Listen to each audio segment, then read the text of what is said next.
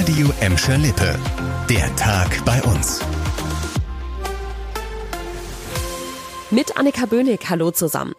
Es ist ein Cold Case, der euch vielleicht auch schon hat erschauern lassen und dessen Spur mittlerweile auch zu uns führt. 1996 ist die damals elfjährige Claudia Ruf aus Grevenbruch spurlos verschwunden. Zwei Tage später wurde die Leiche des Mädchens gefunden. Dieser ungeklärte Mordfall beschäftigt die Ermittler bis heute. Jetzt könnte es bald mehr Klarheit geben. Knapp 200 Männer aus dem Raum Recklinghausen waren ja im Frühjahr gebeten worden, eine DNA-Probe abzugeben, darunter auch Männer aus Gladbeck und Gelsenkirchen. Hintergrund ist ein Zeuge, der damals ein Auto mit Recklinghäuser Kennzeichen gesehen haben will. Durch die Speichelproben soll der mögliche Fahrer gefunden werden. In drei Wochen sollen jetzt die Ergebnisse feststehen, hat uns Robert Scholten von der Polizei Bonn erzählt, die die Ermittlungen leitet. Er glaubt, dass die Ermittler dadurch auf jeden Fall ein Stück weiterkommen, selbst wenn die Spuren nicht direkt zum Täter führen. Man könnte zum Beispiel andere Spuren dadurch ausschließen. Außerdem hilft laut dem Polizeisprecher, dass dieser Cold Case immer noch bzw. jetzt wieder ziemlich präsent ist bei den Leuten. Zu unserer großen Freude ist es so, dass immer noch Hinweise zu uns kommen. Das ist erstaunlich. Man darf nicht vergessen, wir haben aktuell gut 150.000 Seiten Akte zu dem Fall. Und äh, trotzdem äh, kommen noch Hinweise, die wir übrigens in jedem Fall sehr ernst nehmen. Und wer weiß, vielleicht ist ja irgendwann auch eine heiße Spur dabei, sei es jetzt durch neue Zeugenhinweise oder die DNA-Tests hier im Raum Recklinghausen. Die Gladbecker können heute richtig stolz auf ihre Stadt sein, vor allem auf das Rote Kreuz. Das übernimmt nämlich ab sofort eine ganz wichtige Rolle bei der Versorgung der Tafeln in Nordrhein-Westfalen.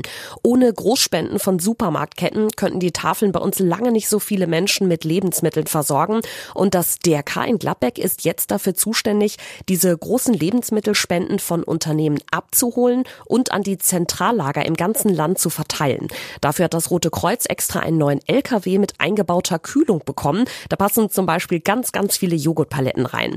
Von den Zentrallagern, die das Gladbecker DRK jetzt beliefert, werden die Lebensmittel an alle 172 Tafeln in NRW verteilt. In Gladbeck ist das Rote Kreuz ja seit dem letzten Herbst mit dem mobilen Tafelwagen unterwegs und versorgt mittlerweile über 1600 Menschen zwischen Zweckel und Brauk mit Lebensmitteln. Bei vielen von euch kribbelt's wahrscheinlich schon. Noch drei Tage, dann rollt wieder der Ball. Erstmal zwar nicht auf Schalke, sondern in Hamburg, wo die Schalker ihr erstes Saisonspiel gegen den HSV haben. Aber man merkt's einfach, die Spannung vor dem Start in der zweiten Liga steigt. Heute war das letzte öffentliche Training im Bergerfeld, verfolgt von rund 300 Fans. Morgen und übermorgen wird dann unter Ausschluss der Öffentlichkeit trainiert und wahrscheinlich nochmal so der letzte Feinschliff angepeilt. Schalke-Verteidiger Cedric Brunner ist vor dem Auftaktkracher gegen den HSV am Freitag auf jeden Fall heiß. Ja, ich würde sagen, das hat schon angefangen beim letzten Testspiel. Da hat es schon äh, das erste Mal so ein bisschen gekribbelt. Jetzt geht man in die letzte Woche, erste Trainingseinheit diese Woche. Die Spannung, die steigt. Das Ziel von Brunner, er will mit Schalke schon am ersten Spieltag der neuen Saison ein Zeichen setzen. Nach dem Abstieg in die zweite Liga sei es die Mannschaft den Fans auf jeden Fall schuldig, in jeder Partie Vollgas zu geben. Ja, nicht erst seit dem Abstieg, würde ich mal sagen. Wie der Start in die Mission Wiederaufstieg klappt, hört ihr natürlich hier bei uns. Wir sind am Freitag live in Hamburg dabei. Ab 20 Uhr heißt es wieder auf Schalke. Das war der Tag bei uns im Radio und als Podcast. Aktuelle Nachrichten aus Gladbeck, Bottrop und Gelsenkirchen findet ihr jederzeit auf radio und in unserer App.